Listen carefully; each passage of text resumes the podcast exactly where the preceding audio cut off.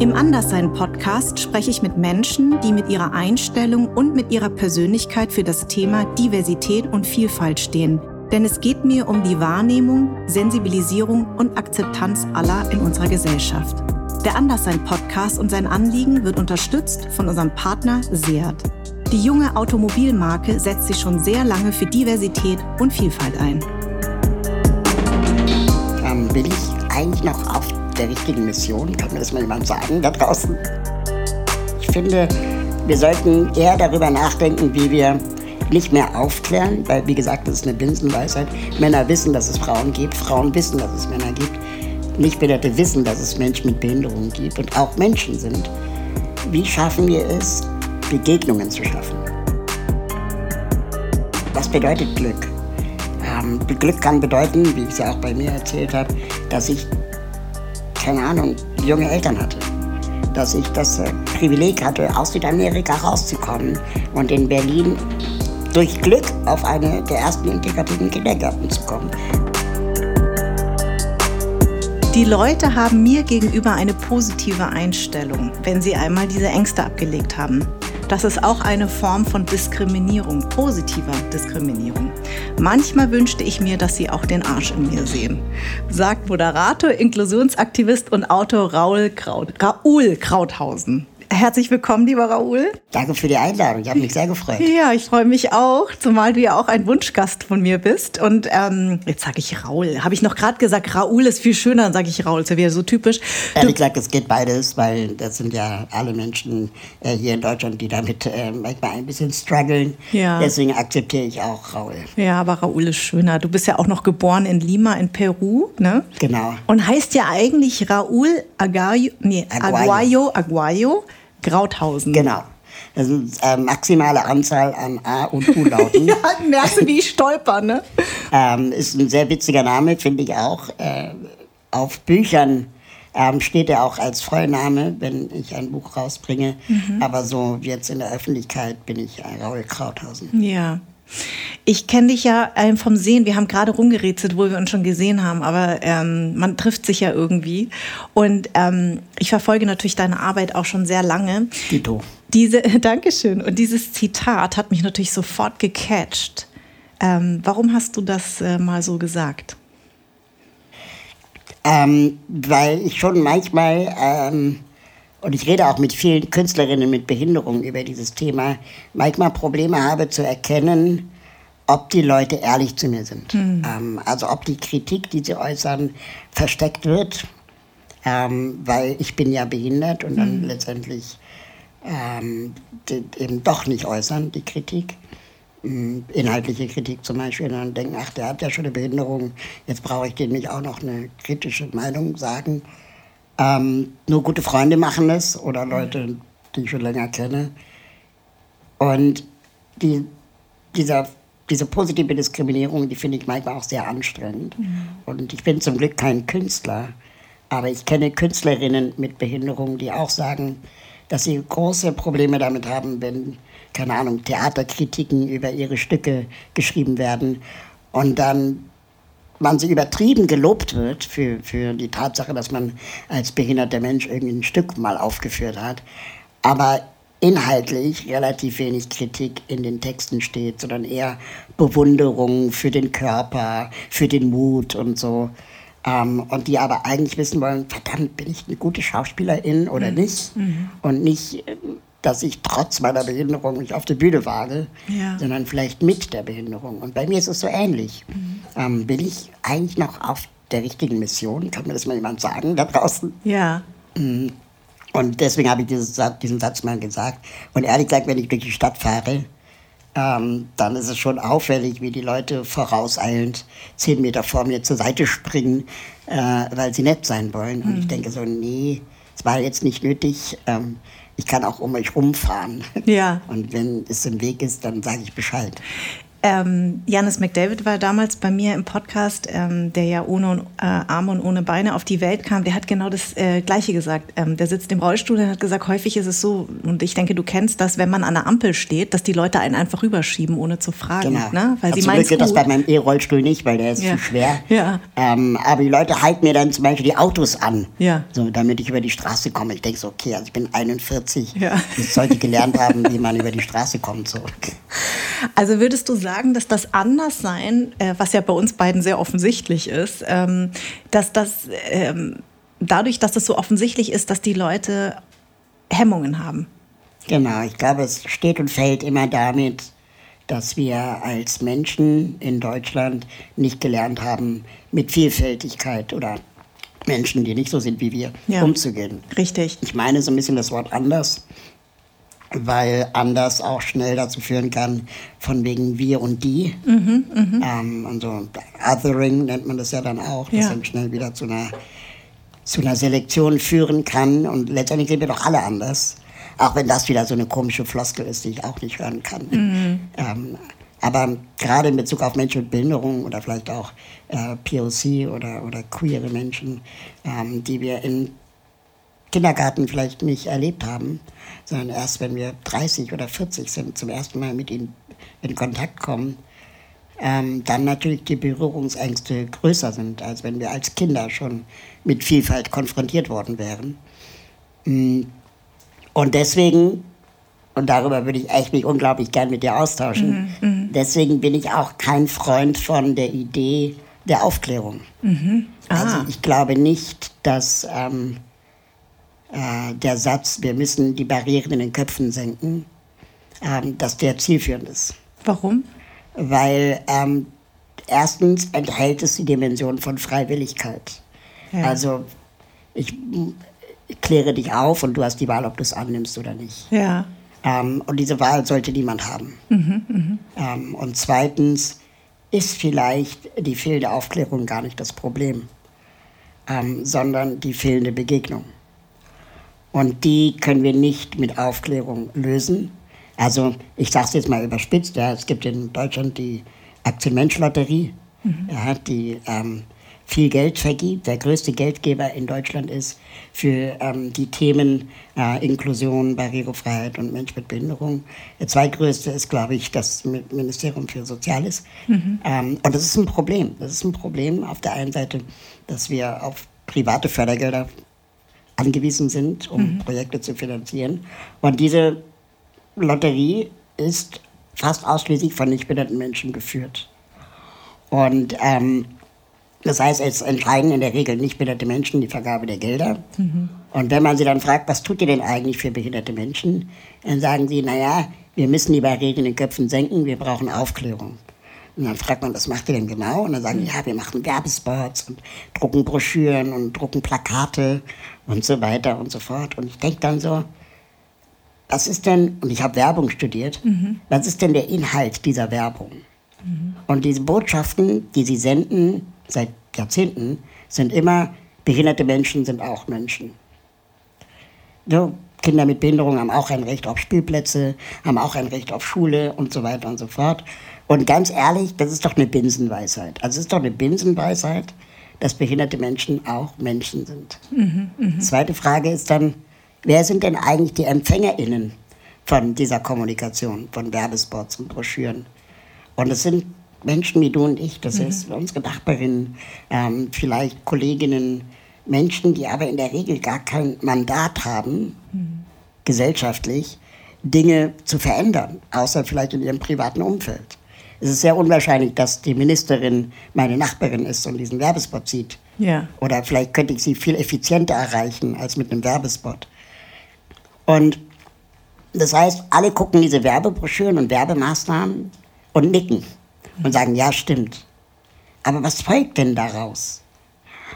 Und eigentlich passiert dann relativ wenig. Und ich finde, wir sollten eher darüber nachdenken, wie wir nicht mehr aufklären, weil wie gesagt, das ist eine Binsenweisheit. Männer wissen, dass es Frauen gibt, Frauen wissen, dass es Männer gibt. Nichtbehinderte wissen, dass es Menschen mit Behinderungen gibt und auch Menschen sind. Wie schaffen wir es, Begegnungen zu schaffen? Mhm. Und was sind Begegnungen? Ist eine Begegnung ich mache eine Rollstuhldisco, was auch extrem gefördert wird, wo ich denke so, nee, das ist auch keine Begegnung, weil zur Rollstuhldisco gehen erstens die Menschen, die sowieso schon aufgeklärt sind hm. oder eben im Rollstuhl sitzen. Und, ähm, und zweitens ist das doch wieder so eine, so eine Charity-Nummer. Ja. Und ich glaube, mit Begegnung ähm, erreichen wir so viel, aber nur dann, wenn sie keine freiwillige Option mehr ist. Mhm. Also, wenn jede Regelschule verpflichtet ist, behinderte Kinder aufzunehmen wenn dein Arbeitgeberin verpflichtet ist, äh, äh, Kinder mit Behinderung zu beschäftigen oder Menschen mit Behinderung zu beschäftigen, nicht Kinder. Ja. Ähm, wenn äh, wir letztendlich die Optionen nehmen, uns dem Thema zu verschließen mhm. oder zu verweigern, aus, weil wir die Komfortzone nicht verlassen wollen. Also äh, verstehe ich das jetzt richtig? Ähm, forderst du sowas ähnliches wie eine Frauenquote oder eine Diversitätsquote? Mindestens das, mhm. genau. Mhm. Ähm, wobei ähm, Quoten ja auch ähm, schon existieren. Mhm. Ja, es gibt ja die Frauenquoten, es gibt ja die, die Quote für äh, ähm, Beschäftigte in Unternehmen, für behinderte Menschen und so. Äh, es scheint nicht zu reichen. Mhm. Ähm, die, die Möglichkeiten, sich dieser Option zu entziehen, also wenn ich ein Unternehmen bin, ab 20 Mitarbeitern, und MitarbeiterInnen muss ich einen äh, Mitarbeiter mit Behinderung haben, mhm. also 5% der Belegschaft. Mhm. Und ähm, ich kann mich aber auch freikaufen für 300 Euro im Monat. Aha. Und diese, das scheint attraktiver zu sein, als jemanden zu suchen und zu beschäftigen. Ja. Das heißt, wir könnten vielleicht die Strafabgaben verdreifachen. Das wäre doch meine Maßnahme, um die Verpflichtung zu erhöhen weil sonst ist es zu sehr freiwillig. Mhm. Und äh, es ist total interessant, was du sagst. Letzten Endes geht es ja darum, wenn du sagst Begegnung ähm, und Barriere im Kopf, ne? Ähm, ich kenne das so ein bisschen, so ein bisschen, was, was, wenn Menschen zum Beispiel sagen, ich, ich sehe keine Farben. Ja, Na, genau. Das, das mögen ähm, äh, BPOC-Leute gar nicht, ja. weil wir alle, alle sagen, wir haben, wir sind ja alle, also wir ja. haben alle Farben. Also keine Farben zu sehen ist nicht die Lösung. Oder ne? wir sind alle behindert. Genau, nee, genau. Ich bin eine Behinderung mehr. Ja, so. ja, genau. Und das ist genau das Ding. Es geht aber trotzdem ja darum, das ähm, liegt ja schon, also ich sage immer, Kinder werden ja nicht böse geboren, nee, genau. sondern falsch erzogen. Genau. Ähm, jetzt ist meine Frage an dich, wie kann, also da, da muss ja sozusagen, da ist ja der, ähm, ne, der Kausus Knacktus. Das heißt, wie kann man das ändern, wenn du sagst Begegnung, wie kann das sozusagen in der Erziehung schon mit einfließen? Für Menschen also, mit Behinderung und ohne Behinderung? Ich glaube, wir können da eine Menge lernen, auch aus der Black Lives Matter Bewegung, mhm. Ähm, die sagt, erstens, informiert euch. Mhm. Also auch wenn ihr nicht betroffen seid, habt ihr irgendwie auch eine Hohlschuld, euch zu informieren, was äh, ähm, die Belange von Minderheiten in deinem Land Genau. Und da ist ein ganz wichtiger Punkt, den du ansprichst, weil das ist genau unser, unser Problem, unser beider Problem, auch ja. mein Problem des Podcasts. Letzten Endes beschäftigen wir mit uns mit dem Anderssein, in Anführungszeichen. Deswegen habe ich ja diesen Begriff gewählt, weil der ja auch sehr provozierend mhm. ist und ja häufig in den Gesprächen herauskommt, dass wir uns ja gar nicht so anders fühlen, sondern mhm. die anderen uns etwas, genau. etwas anderem machen. Und das Problem ist ja häufig, dass wir aufklären, aber wir haben ja gar nicht das Problem, sondern die anderen sind ja genau. die, die das Problem eigentlich und haben. Und das ist genau das, was du ja richtig genau. sagst. Die sollten sich eigentlich informieren und genau. nicht wir sie aufklären. Und wir machen die emotionale Arbeit permanent. Richtig. Ne? Oder ja. wie Kybra Gümüşay sagt, mhm. wir sind die intellektuellen Putzkräfte, mhm. die ständig dann herrennen müssen, äh, um aufzuräumen, wenn wieder irgendein weißer, nicht behinderter, heterosexueller Mann. Äh, Mist gebaut hat. Ja, um richtig. mal ja, richtig. überspitzt zu formulieren. Und dann werden wir immer gefragt. Ne? Es mhm. gibt Polizeigewalt Gewalt ähm, äh, gegenüber äh, POCs. Mhm. Und dann äh, sind natürlich die Medien ganz schnell dabei, irgendwo einen POC zu pflücken und, und sich dann erzählen zu lassen, man, äh, gibt es wirklich Rassismus in der Polizei. Ja. Und du denkst so, nee, wir müssen das jetzt ein für alle Mal klären. Und mhm. ähm, wir müssen auch anerkennen, dass es das gibt und nicht ja. jedes Mal neu diskutieren. Und genau so verweigere ich inzwischen als jemand, der seit fast 20 Jahren für das Thema Inklusion und Barrierefreiheit kämpft, verweigere ich inzwischen über meine Diagnose zu reden. Ja. So, weil das kann man inzwischen ergoogeln. Ja. ja. Das muss man nicht mehr ständig Glasknochenkrankheit auch. Unter anderem. Und mhm. zweitens ähm, gibt es von mir keine Bilder und Fotos mehr vor Treppen, vor Stufen, mhm. vor Barrieren, mhm. weil das habe ich 15 Jahre lang gemacht. Mhm. Da gibt es auch genug Material inzwischen. Ich möchte jetzt darüber reden, warum es immer noch Treppen und Stufen gibt mhm. und wer eigentlich die, äh, keine Ahnung, die, die, äh, diejenigen sind in der Verantwortung, die dafür sorgen, dass es weiterhin so viele Treppen und Stufen gibt und keine Aufzüge und Rampen, mhm. jetzt metaphorisch gesprochen. Mhm. Mm. Und du hast ja vorhin gesagt, okay, wie können wir das äh, ähm, vielleicht auch schon in, von Kindesbeinen an äh, machen. Also genau, es gibt einmal diese Hohlschuld, dann gibt es auch das Aushalten, dass man vielleicht in seinem Umfeld ähm, gerade eine, eine, dunkle Stelle hat, ja, also dass ich da einfach noch nicht hingesehen habe und mir erstmal dessen bewusst bin. Mhm. Das heißt nicht, dass du schuld bist diese Schuldfrage müssen wir auch mal hinter uns lassen, sondern du hast einfach nur Verantwortung, damit sensibel umzugehen mit diesem Wissen. Hm. Und ähm, wenn du dann irgendwann in der Verantwortung bist, dein Kind in die Kita zu schicken oder in eine Schule zu schicken, dann kannst du schon auch die Frage stellen an die Kita-Leitung, selbst wenn dein Kind keine Behinderung hat, warum die Kita oder die Grundschule eigentlich für Kinder mit Behinderung nicht offen ist. Mhm, mh. Und dann wird es interessant, was dann die Antworten sind. Mm, und ganz oft ist eine Antwort, dafür sind unsere Pädagoginnen nicht ausgebildet. Mhm. Und da sind wir wieder bei dem Aufklärungsthema. Ähm, weil das ist eigentlich, dahinter versteckt man sich hinter dieser Aussage, dafür sind wir nicht ausgebildet.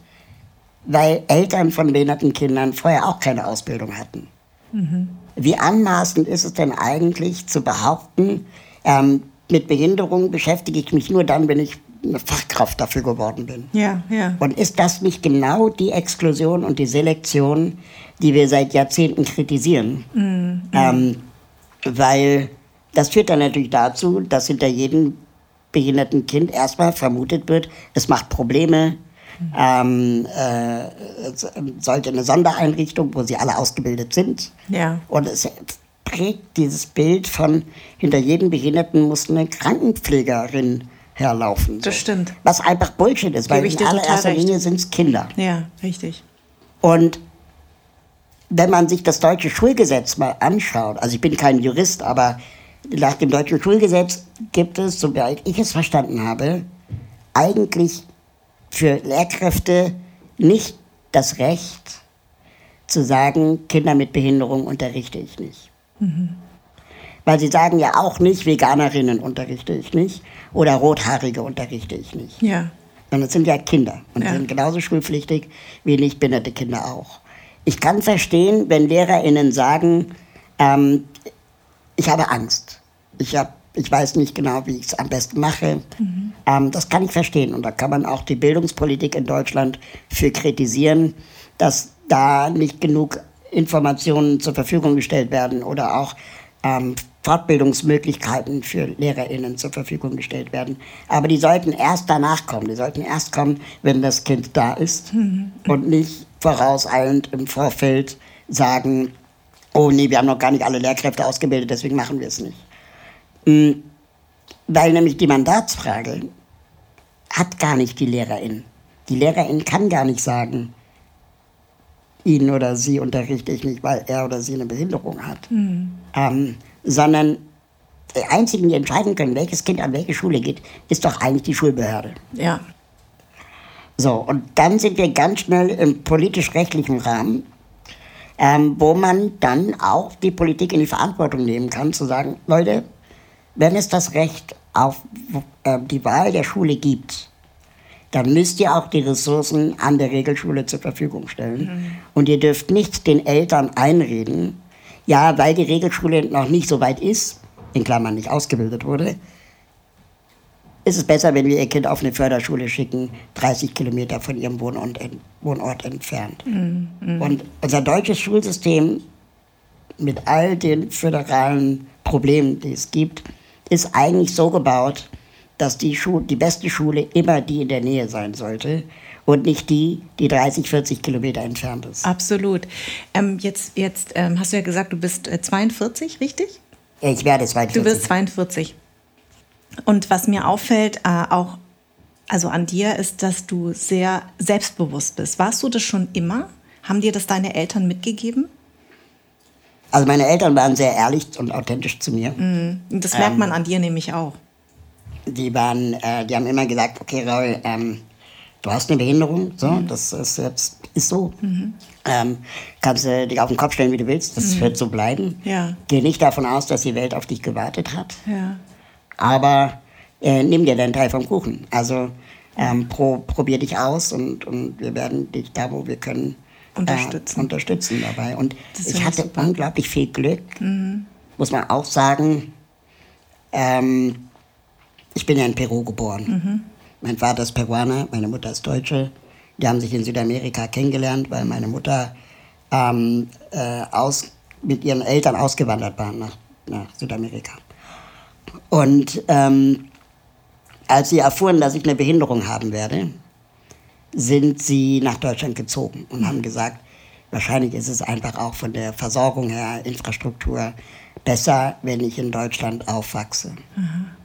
Und ähm, damals war es so, das hat mir meine Mutter neulich erzählt, ähm, kosteten Ultraschalluntersuchungen äh, in Südamerika einfach Geld. Mhm. Deswegen hat sie es nicht gemacht. Ah. Ähm, nicht, weil sie pleite waren, sondern ja. einfach, weil man es da nicht so regelmäßig gemacht hat, wie ja. man es vielleicht hier machen ja. will. Und die hätten es früher erfahren können, aber eigentlich ist sie froh, dass sie es nicht vorher wusste. Mhm, mh. Und dann waren wir also in Deutschland und meine Eltern waren noch sehr jung mm, und haben sich selbst auch gesagt, und ich glaube, das ist auch ein sehr wichtiger Meilenstein in meinem Leben, dass sie auch noch ihr eigenes Leben vor sich haben. Mhm. Toll. Und sie nicht vorhatten, Hausfrau und Hausmann zu werden ja. mit einem behinderten Kind. Ja. Und waren dann sehr früh schon auf der Suche nach einem Kindergarten für mich. Ja.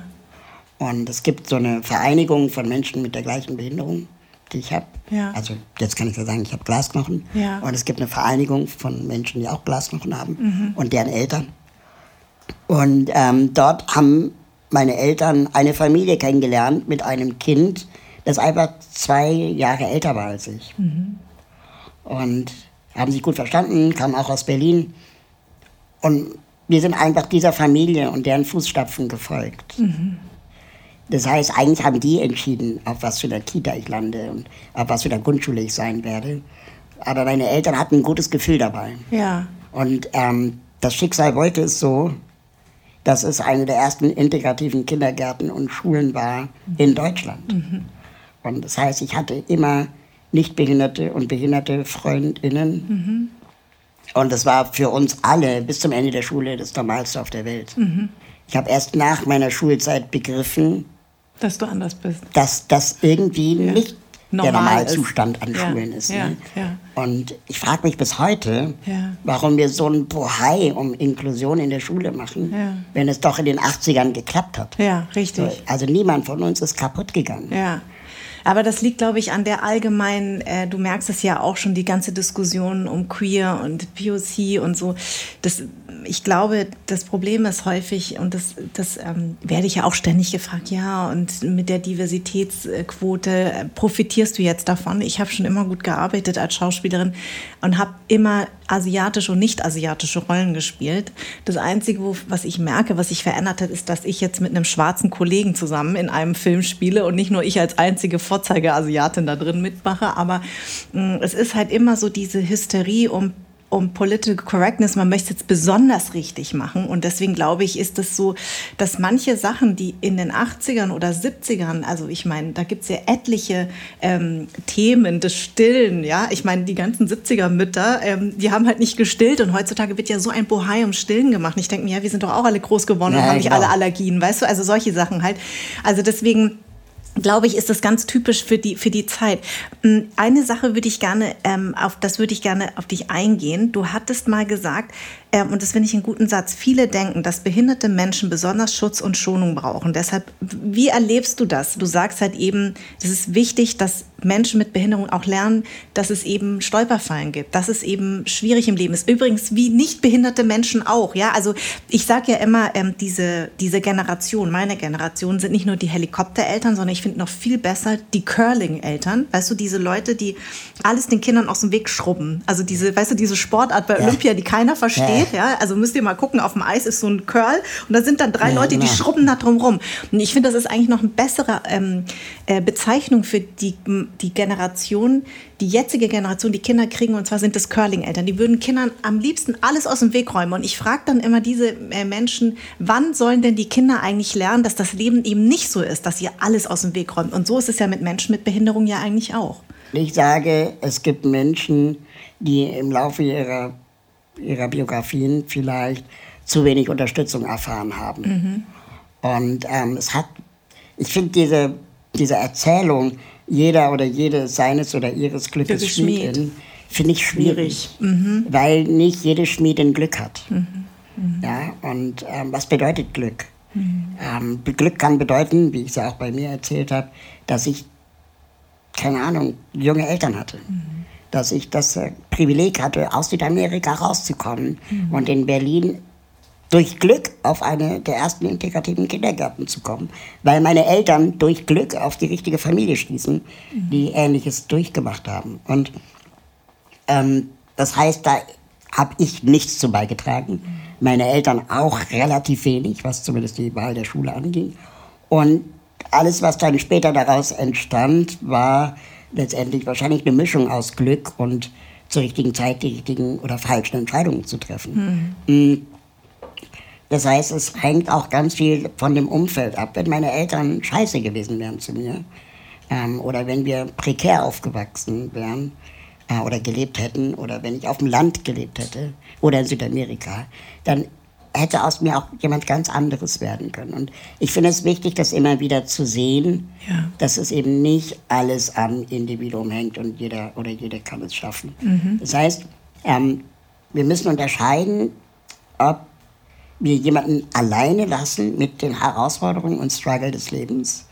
Ähm, oder aber ob wir jemanden die Herausforderungen und Struggle des Lebens erleben lassen mhm. und dann, wenn wir merken, er oder sie braucht wirklich Hilfe, dann ähm, unterstützen. Und es ist egal, ob behindert oder nicht, mhm. da gebe ich dir recht. Behinderte Menschen, davon können wir ausgehen, brauchen wahrscheinlich an der einen oder anderen Stelle ein bisschen mehr Unterstützung. Ähm, und wenn du das dein Leben lang einfach nicht erfahren hast, diese ja. Unterstützung, dann kann ich verstehen, wenn du den Schluss ziehst, dass ähm, sowieso alle gegen dich sind. Mm, mm. Und das passiert sehr schnell. Mm. Ähm, ich habe das auch manchmal gehabt als Teenager, wo ich dachte, keine Ahnung, Klassiker, Kuschelpartys. Ja. Ähm, ich war immer auf der Ersatzbank. Mm. Ich war nie der, äh, mit dem man mal tanzen wollte. Hm. So, und das lag garantiert an der Behinderung ja. und an der Unsicherheit der Nichtbehinderten, obwohl wir inklusiv in einer Klasse waren. Und ich war todtraurig. Hm. Ähm, aber diese Erfahrung, ähm, die musste ich wahrscheinlich machen. Und ich war super Spätzünder. Hm. Ich hatte erst mit 27 Sex. Mhm, mhm, ja, also mhm. das gehört ja auch zur Wahrheit dazu. Und mhm. ähm, das hat ganz viel auch damit zu tun, aber mm, diese, die, man kann mich davor nicht schützen. Mm, mm. Ich fand das auch ganz schön, dass du sagst, und das ähm, höre ich häufig, Sexualität und Behinderung ist einer der wenigen Tabus, über die nicht ges gerne gesprochen wird. Fiel dir das schwer, darüber zu sprechen? Oder fiel dir dann irgendwann, äh, dass, dass du gesagt hast, nee, das ist auch ein Teil meiner Geschichte? Es ist definitiv ein Teil meiner Geschichte. Und ich finde, ähm, ich bin ja jemand, der, der gerne Tacheles redet. Ne? Mhm. Ne?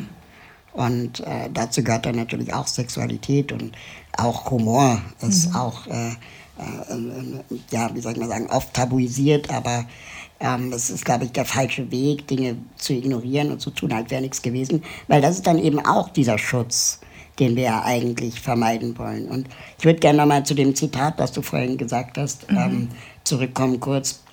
Da hast du nämlich sowas sinngemäß gesagt, dass ähm, wir die ganze Zeit Menschen mit Behinderung äh, vor Herausforderungen und Niederlagen schützen. Ja.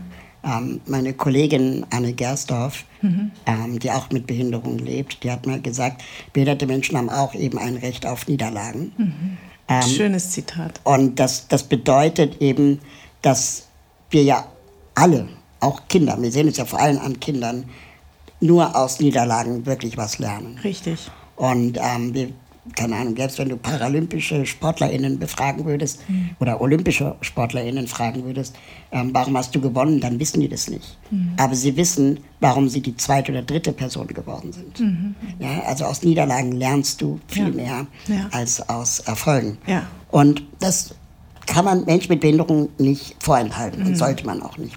Unter diesem Argument, wir müssen sie davor schützen, rechtfertigen wir ganz schnell Dinge, die eigentlich eine ganz andere Gruppe schützen, nämlich die Nichtbehinderten.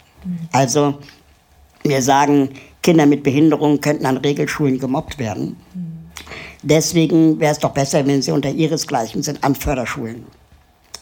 Oder, keine Ahnung, beim Migrationshintergrund in Willkommensklassen oder genau, so. Ja. Und dann denke ich so, Moment kurz. Also erstmal wird an Förderschulen auch gemobbt. Mhm. Auch in, in Willkommensklassen würde gemobbt Richtig. werden. Richtig. So, wir sagen Mädchen auch hoffentlich nicht mehr, wenn du nicht sexuell belästigt werden möchtest, dann trag dich nicht aufreizend. Hm. Also zieh dich nicht aufreizend genau. an. weil das schuld, Problem ne? sind hm. nicht ja. die, die, die Mädchen oder jungen Frauen, sondern das sind die Männer. Ja. Und das bedeutet im Umkehrschluss beim Thema Kinder mit Behinderung könnten gemobbt werden, auch nicht die Kinder mit Behinderung sind das Problem, die man deswegen umtopft, mhm. sondern die Nichtbehinderten, Absolut. wahrscheinlich die Mobben, Richtig. sind das Problem. Und Mobbing gibt es in allen Klassenformen. Genau. Und das muss bearbeitet und thematisiert werden. Und da, und da schließt sich die Brücke auch zum Anderssein, die Themen, äh, die, die ja mich äh, vor allen Dingen betreffen als ähm, POC-Person, dass ich auch genau das, was du ja sagst,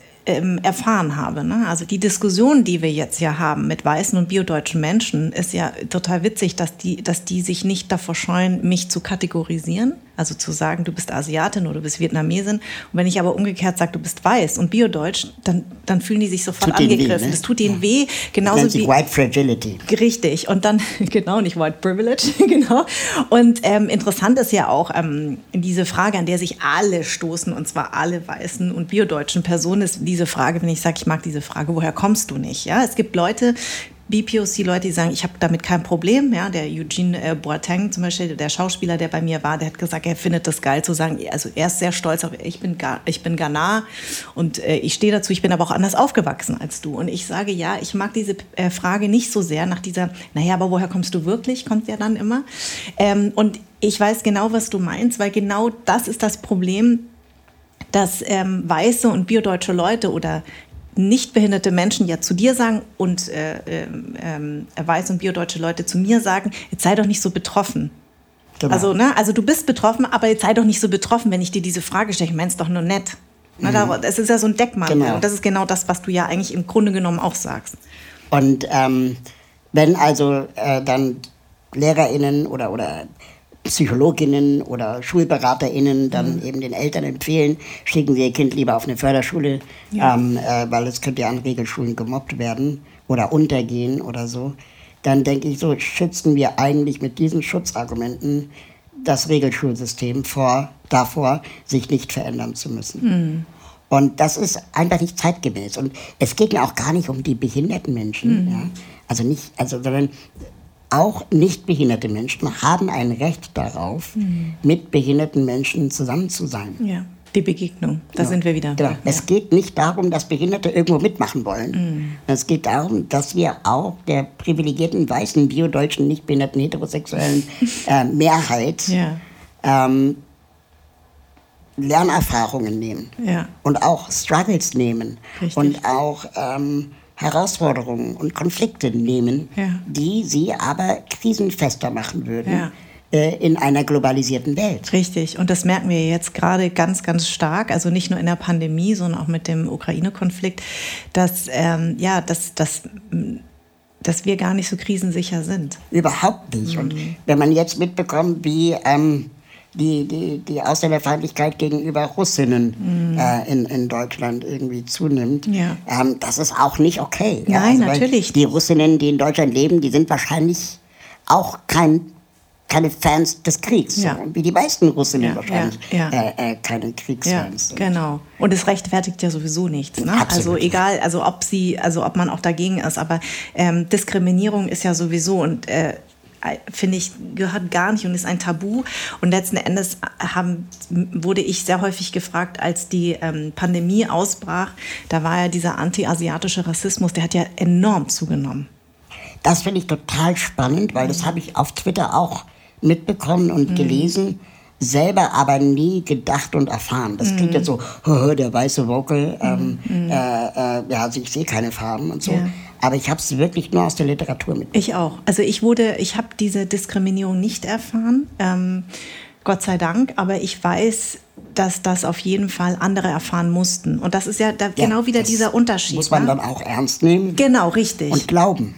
Genau. Und ja. äh, das hat auf jeden Fall zugenommen. Und das ist wirklich ganz, ganz schlimm, weil die Menschen halt immer alles über einen Kamm scheren. Ja. Ne? Da gab es die Kampagne Ich bin kein Virus. Genau. So, ne? ja. ja. genau. Großartig. Genau. Also so wichtig, da auch äh, darauf hinzuweisen. Ja. Und auch, also ich habe da viel gelernt, mhm. ähm, dass es diesen Schluss geben kann, ja. den äh, ich wahrscheinlich auch hätte ziehen können ja, und zum Glück nicht gemacht habe. Aber ähm, ich habe auch gemerkt, dass ich zum Beispiel ähm, eine ganz interessante Erfahrung. Mhm. Ähm, ich habe mal einen Witz gemacht auf Twitter. So, ich habe geschrieben, wer nicht jetzt, wann dann. So. Ach so, okay, ich musste kurz überlegen. ja. Ne, ähm, mhm. Oder Ingwer wird schon essen. Mhm. Mhm. So, und ich habe halt einfach nur Wortwitze gemacht. Mhm. Und dann wurde ich ähm, dezent darauf hingewiesen, dass das anti-asiatischer Rassismus sein kann, ja. wenn ich Wortwitze mache. Ja. Und da wurde mir echt kalt und bange, weil mhm. das war definitiv nicht meine Motivation. Mhm, ja. Dann einfach, ich mache gerne Wortwitze. Ja, klar. Ja. Aber weißt du, das ist ja genau das, was ich so toll finde und das versuche ich ja anderen immer zu sagen. Es geht nicht darum, mm, weil das ist ja immer dann der, die Schlussfolgerung, ja, was darf man denn überhaupt noch? Sondern es geht darum natürlich, dass man häufig ein falsches Wording benutzt mhm. und dass es einfach eine bestimmte Gruppe wirklich verletzt. Und das muss man einfach respektieren. Und das heißt natürlich nicht, wenn wir in einem Safe Space sind, wenn wir zwei hier sitzen, kannst du gerne diese Witze machen, da hätte ich überhaupt nichts dagegen. Ja, aber auf Twitter ist halt nicht cool. Richtig. Und, und es geht in einem öffentlichen Raum. Und das genau. ist das, was die Leute häufig vergessen. Natürlich sagen wir im Safe Space häufig Sachen, die wahrscheinlich das total falsche Wording sind sind. Aber es geht darum, dass man öffentlich einfach Sachen nicht mehr sagt. Also ne, das N-Wort, das Z-Wort und auch der anti-asiatische Rassismus. Ich habe zum Beispiel, ähm, es gibt einen ganz tollen Podcast von der Vanessa Wu, der heißt Rise and Shine. Oh ja, der ist super. Den liebe ich. Großer Fan. Und da, genau, ich auch. Und da sprechen die beiden ähm, Podcasterinnen genau darüber, wie komisch das manchmal ist. Früher, wenn du auf Partys warst und da kam ein weißer Mann auf dich zu und sagt, ich stehe auf Asiatin was es mit dir gemacht hat. Und ich habe mich daran erinnert, ich habe das total verdrängt. Aber es war tatsächlich so, es hatte immer einen ganz komischen Tonus drin. Und äh, selbst mein Mann hat letztens gesagt, ja, wieso? Das ist doch dasselbe, wenn ich sage, ich stehe auf Blondinen. Dann nee. habe ich gesagt, nein. Und das ist wirklich krass, weil ähm, das ist ich habe ja auch, was mich anbelangt, was ich immer, äh, ähnlich wie du immer sage, positiver Rassismus mhm. ne, oder positive Diskriminierung, die habe ich irgendwie verdrängt. Ne? Also Sachen, Anspielungen, sexuelle Anspielungen auf Massagen und so, ähm, das habe ich halt, das habe ich natürlich als, als Teenager und als junge Frau sehr häufig erfahren müssen, aber ich habe das einfach total verdrängt. Und als die das wieder, ähm, als sie darüber gesprochen haben, habe ich gesagt, ja stimmt, krass. Das, hat, ja. das war bei mir genauso, dass ich dann irgendwie immer gedacht habe, äh, irgendwie finde ich strange, ne? Ja. Ja, also ich meine, stell dir mal vor, der Satz würde fallen, ich stehe auf Behinderte. Ja, ja, genau. Und ich denke so, ja, ja, ja. ich verstehe die Argumentation deines Mannes, der sagt, mhm. naja, wieso, man kann ja auch sagen, mhm. ich stehe auf Blonde oder mhm. Menschen mit großen Brüsten oder mhm. schönen Ärschen. Ähm, dann, ja, verstehe ich, aber ich stehe auf Behinderte, ist schon auch geht schon auch in eine Fetischrichtung, ja. wo, wo ich denke, genau, hm, Fetischrichtung. Das ist creepy so. Richtig. Ja, ja, genau, genau. Das, äh, deswegen weiß ich genau, was du meinst. So strange. Ähm, ich finde einen Satz von dir auch total spannend. Du hast gesagt, du beschäftigst dich, äh, dich gern mit dem Scheitern. Was ja. wolltest du damit sagen? Ich habe äh, Design Thinking studiert. Ja, nach meinem ist? Studium der Gesellschaft und Wirtschaftskommunikation, auch Werbung genannt. Ja. Das Design Thinking, so ein Aufbaustudium von einem Jahr mhm. äh, am Hasso-Plattner-Institut in Potsdam. Mhm. Und ähm, da lernt man Innovationen machen, ja. Erfindungen machen. Ah, okay. Und ähm, Design Thinking ist letztendlich ähm, eine ähm, ne, ne Methode, wie du ähm, Bedürfnisse und Bedarfe von NutzerInnen von Produkten und Dienstleistungen ähm, überhaupt erstmal erkennst. Okay. Ja, und ja. du kannst alles designen. Ja. Du kannst, ähm, keine Ahnung, Prozesse designen, wie du beim Bürgeramt äh, äh, dein Perso beantragst, ja. Mhm. Oder aber die Zugfahrt designen. Mhm. Du kannst natürlich auch Kaffeetassen designen. Mhm. Also alles ist designbar. Und mhm. ähm, ich finde es total interessant, sich zu überlegen, gerade so Bürgeramtsprozesse, ne, die sind ja so designt, dass sie der Verwaltung am besten dienen, ja. aber nicht den BürgerInnen. Richtig. Oh, ich war gerade wieder da. Genau, wenn du das aber vergleichst mit einem, keine Ahnung, Account anlegen bei Amazon. Ja. Ja, ja. Ähm, das ist super convenient und einfach und sofort kannst du kaufen. Ja. Ne, so. ja. Du kannst sogar mit deinem Daumen inzwischen Fingerabdruck bezahlen. Ja, richtig. So. Ja, Du kannst aber nicht mit deinem Fingerabdruck, ähm, sagen wir mal, einen Termin für, für Verlängerung deines Reisepasses ja. äh, machen. So, genau. so, diese Prozesse kann man eben designen und gestalten und das kann man studieren. Aha. Und im Design Thinking gibt es einen äh, Leitspruch, der sagt, ähm, erstens, die NutzerInnen haben immer recht. Mhm. Also das, was du als Redaktion, als Produktmanager oder äh, Produktentwicklerin äh, dir überlegt hast, das äh, ist nur dann gut, wenn deine NutzerInnen das akzeptieren. Und du kannst nicht sagen, ja, die haben es halt nicht verstanden, mhm. Mhm. sondern du kannst halt nur sagen, ich habe es nicht richtig kommuniziert. Und das heißt, die NutzerInnen haben immer recht. Wenn du deine Dienstleistung nicht annehmen, dann hast du halt einen Fehler gemacht. Ja. Ähm, ah. Und wir sehen das, keine Ahnung, städtebauliche äh, Maßnahmen und Planungen, die gemacht werden, wo alles im rechten Winkel gebaut ist, mhm. dann siehst du, dass Menschen anfangen, Trampelpfade zu laufen. Und es ist eigentlich, du weißt das im Vorfeld eigentlich schon, dass Menschen nicht in rechten Winkeln den Weg zurücklegen, sondern in der Regel den kürzesten Weg nehmen. Ja. Und dann entstehen Trampelpfade. Und das kannst du natürlich auch in der Architektur berücksichtigen. Ja. Ähm, aber machen die wenigsten. Und dann ärgern sich alle, dass da irgendwie die Wiese zertreten wurde. Ja, hätte man vorhersehen können, ja. wenn man es designt hätte, wie es NutzerInnen ähm, akzeptieren würden. Aha. Und ähm, der zweite Leitspruch beim Design Thinking ist, ähm, scheitere so früh und so oft du kannst. Mhm. Weil, also fail early and often, mhm. weil ähm, die Lernerfahrung und der Preis, den du bezahlst für diese Erfahrung und das Learning, ist ähm, viel günstiger, als wenn du vier oder fünf Jahre auf eine Idee hinarbeitest und dann feststellst, funktioniert ja gar nicht. Mhm. Ähm, das sehr heißt, deutsch im Übrigen. Genau, sehr mhm. deutsch. Das heißt, arbeite eher in iterativen Schritten, zwei Wochen Abstände, ähm, entwickel, denke nicht weiter als zwei Wochen. Mhm. Es ist so ein also es hat mich so befreit, auch ja. in diesem Anspruch, immer alles perfekt und richtig zu machen. Ja. Einfach zu sagen, okay, die nächsten zwei Wochen kann ich überblicken, meinen Terminkalender, ja. ähm, Verantwortlichkeiten, Zeiten, äh, äh, Projekte, was ist schaffbar in zwei Wochen mit der wenigen Zeit, die ich habe. Und dann kann ich auch mich committen und dann kann man sich auch auf mich verlassen. Ja. Ja, aber ich kann dir nicht sagen, wo ich in drei Jahren sein werde. Genau. Und das ist Kaffeesatzleserei. Richtig. Astrologie, so, ja, aber das ist nicht. Äh, also, das ist super selten äh, dann auch das, was eintreten wird. Und weißt du, was interessant ist? Ähm, es ist ja auch so, äh, ich hatte eine Unternehmerin äh, bei mir im Podcast, die Judith Dada. Wir haben genau darüber gesprochen, ähm, dass ja gerade äh, ähm, in Deutschland man nicht das Scheitern mit einbezieht. Also am besten irgendwie so machen, dass man nicht scheitert. Während genau. in Amerika, wenn man es jetzt mit Amerika genau. vergleicht, die lieben es zu scheitern, weil sie sagen Second Chance und ich mache es jetzt besser. Genau. Ne? Und deswegen trauen wir uns hier so wenig. Und das ist ja genau in der Politik immer wieder zu spüren, wenn es um Inklusion geht, wenn es um ähm, Diversität geht, dass man immer alles bedenkt und alles richtig machen will, anstatt mal zu sagen, nee, es ist auch erlaubt, mal daneben zu treten, weil nur daraus können wir doch lernen. Mein Kollege nennt es die Analyseparalyse.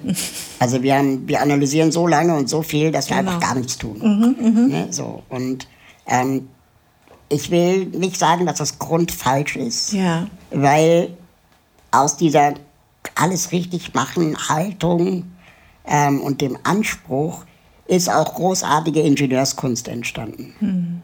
Ne? Also aus der Atomenergie auszusteigen, mhm. ist schon auch ähm, ein großer Schritt gewesen, große Verantwortung, war aber nur möglich, weil wir wussten, okay, Windenergie, das können wir auch. Mhm. Äh, ja, wissen, wie man Motoren baut. Also, mhm. ich will nicht sagen, dass immer alles super ist, aber selbst der, der, der Verbrennermotor ähm, ist ja eine Ingenieursmeisterleistung bis zum Ende geworden, ähm, mit noch viel mehr Raffinessen, als es vielleicht vor 100 Jahren der Fall war. Und es führt zu großartiger Ingenieurskunst am Ende, die hm. leider jetzt nicht mehr gebraucht wird.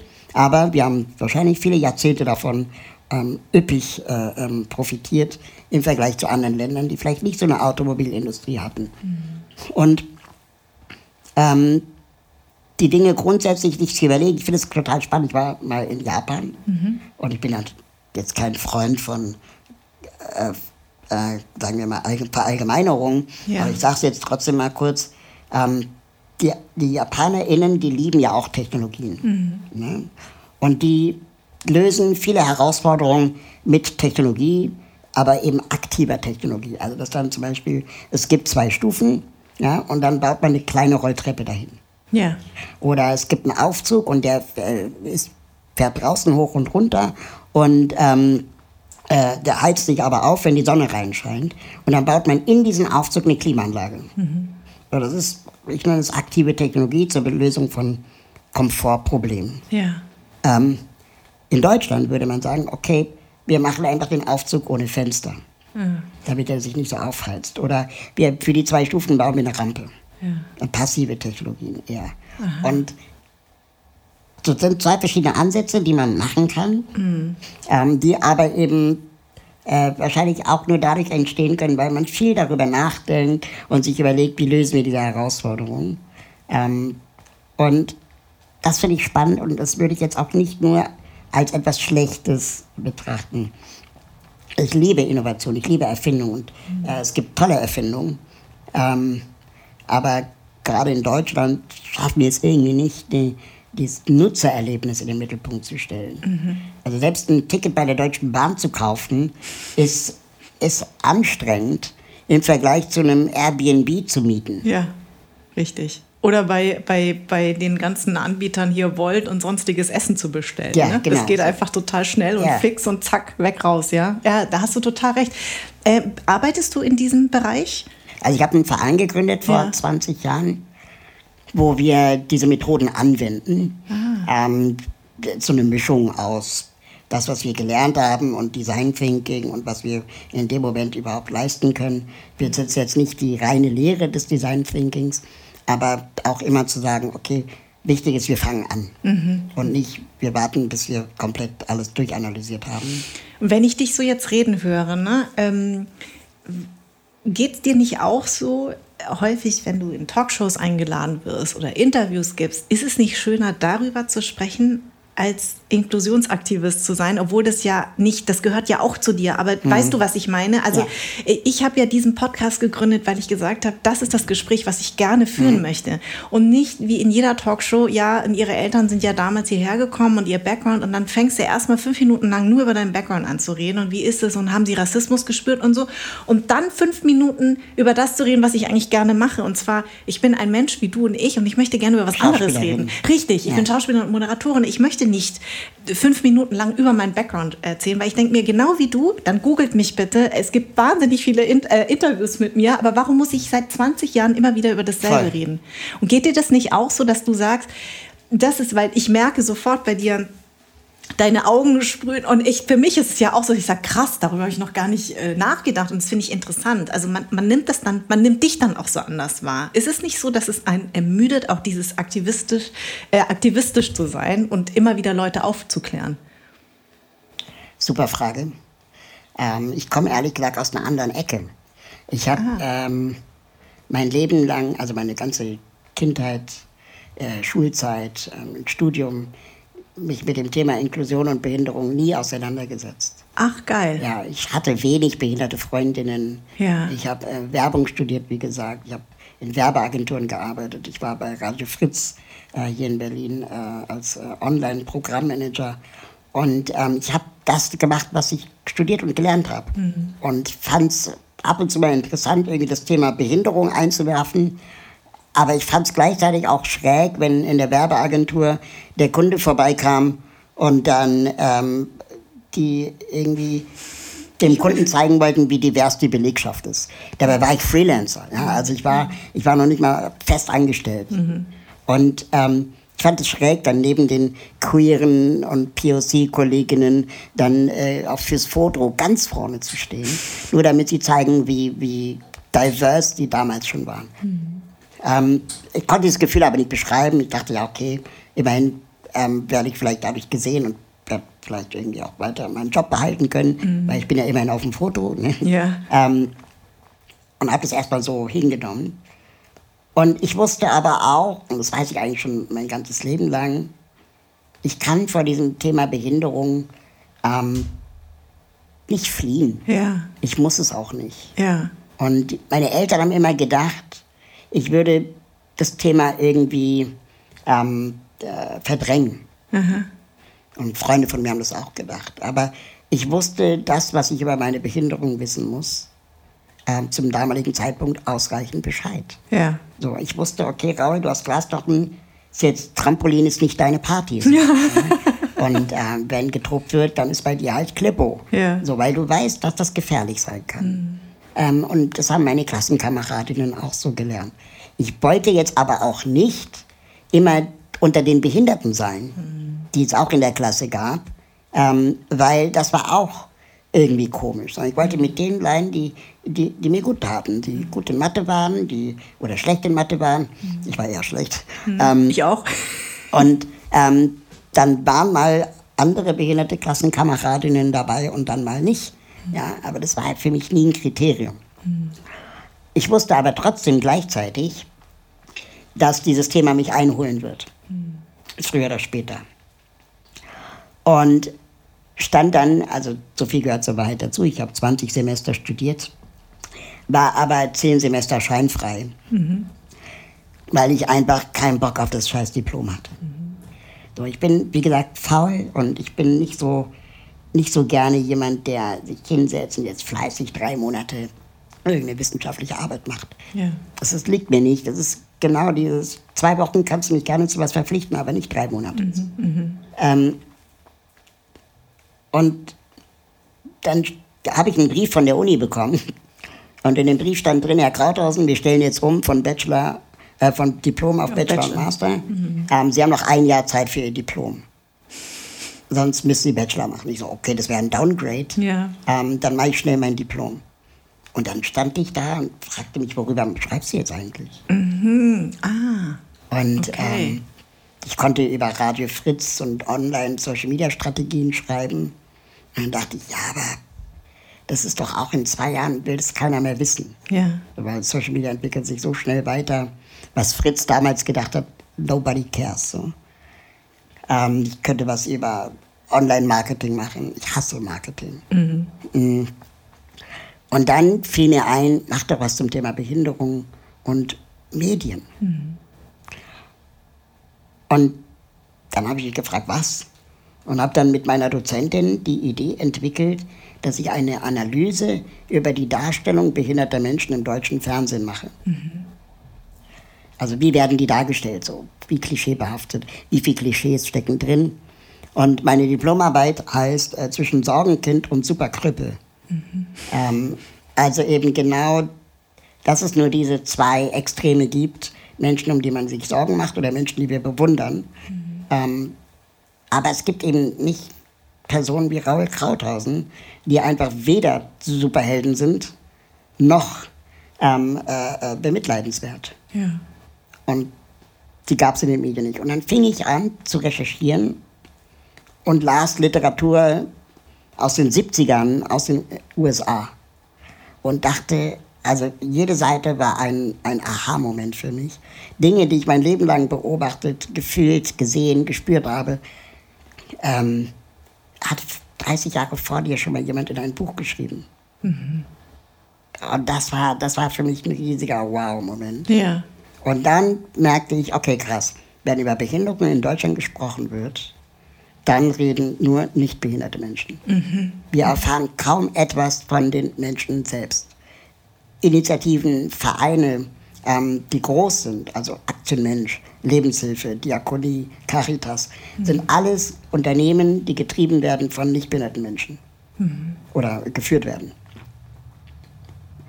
Und dann dachte ich, das will ich anders machen. Ich möchte irgendwie einen Verein gründen, der erstmal Innovation macht, so, das war so mein Antrieb, aber eben aus der Perspektive von Menschen mit Behinderung. Mhm. Und wir haben früher auch noch andere Sachen erfunden, also nicht nur Projekte und Produkte für behinderte Menschen. Ähm, wir waren zum Beispiel diejenigen, die in Deutschland es eingeführt haben, dass man seinen Pfandbon im Supermarkt spenden kann. Ach Quatsch. Ja. Ah, das mache ich ganz häufig. so, so, wir haben das nach geil. Deutschland gebracht. Das war ähm, in anderen Ländern schon zaghaft vorhanden. Ja. Und wir haben es halt mit Sammelboxen ähm, ja, nach genau, Deutschland gebracht. Genau. Mit, ähm, äh, ähm, damals Kaisers Tengelmann. Ja. Inzwischen gibt es natürlich auch viele andere Initiativen, ja. die das machen. Äh, ich finde es auch großartig, aber wir waren diejenigen. Und wir nannten das Projekt Fantastisch helfen. Ja, oder Fundraising, hahaha. ja. So. Und ähm, dann irgendwann wurden wir gefragt, was ist denn euer nächstes Projekt? Mhm. Und in der Kommunikation habe ich gelernt, du musst anschlussfähig bleiben. Mhm. Du musst irgendwas erzählen, was danach kommt. Oder wofür ihr wirklich kämpft. Und dann war es relativ klar, okay, wir müssen irgendwas zum Thema behinderte Menschen in Deutschland machen. Mhm. Und das zweite Projekt, das wir gemacht hatten, war dann die Wheelmap, die Online-Karte für rollstuhlgerechte Orte. Mhm so eine Art Google Maps für Menschen im Rollstuhl, auf der jede Bürgerin bewerten kann, ob das Hotel oder das Kino oder so rollstuhlgerecht sind oder nicht und man sich gegenseitig letztendlich, so wie bei Wikipedia, äh, einfach die Informationen miteinander teilt. Mhm. Und das Projekt ist jetzt zwölf Jahre alt, mhm. das größte der Welt geworden und ist letztendlich der ähm, der Grund, warum ich gesagt habe, ich bleibe bei dem Thema. Mhm. Ähm, weil natürlich wirst du dann irgendwann auch Experte zu einem bestimmten Bereich. Genau. Ich kann was über Crowdsourcing sagen, ich kann was über Softwareentwicklung sagen, ich kann was über Menschen mit Behinderung sagen und über Innovation. Und mhm. warum müssten eigentlich, keine Ahnung, zehn mit 20-jährige Menschen kommen, die diese Idee haben. Und warum gibt es das nicht schon längst? Mhm. Das ist die Frage, die wir uns die ganze Zeit stellen. Mhm. Warum zum Teufel müssten wir diejenigen sein, die Deutschlands erste TV-Online-Programm-Zeitschrift äh, rausbringen für blinde und gehörlose Menschen? Mhm. Ich bin weder blind noch gehörlos, mhm. aber offensichtlich sind weder die Fernsehsender auf die Idee gekommen, noch die TV-Spielfilm, noch TV-Movie, noch ja. wie sie alle heißen. Ja. Aber es ist trivial, weil die Daten gibt es, die kann man einkaufen. Du kannst eine Website programmieren, dass sie barrierefrei ist mhm. für äh, blinde Menschen. Und dann filterst du einfach nach Sendungen mit Audiodeskription. Mhm. Und dann stellst du fest, nur ein Prozent des Fernsehprogramms hat überhaupt Audiodeskription. Mhm. Und da fängt dann mein Spaß an, wo ich dann denke, okay, wenn aber blinde Menschen auch den Rundfunkbeitrag bezahlen, haben die da nicht eigentlich auch ein Recht auf Rundfunk? Richtig.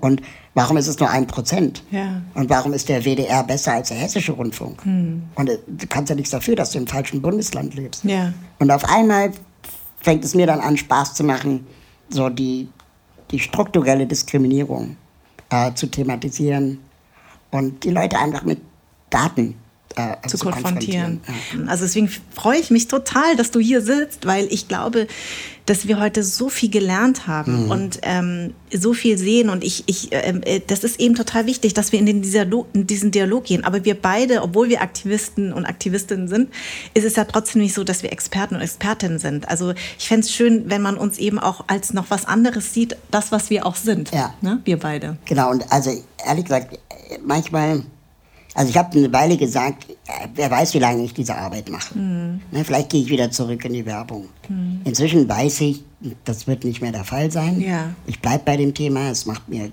genauso viel Freude.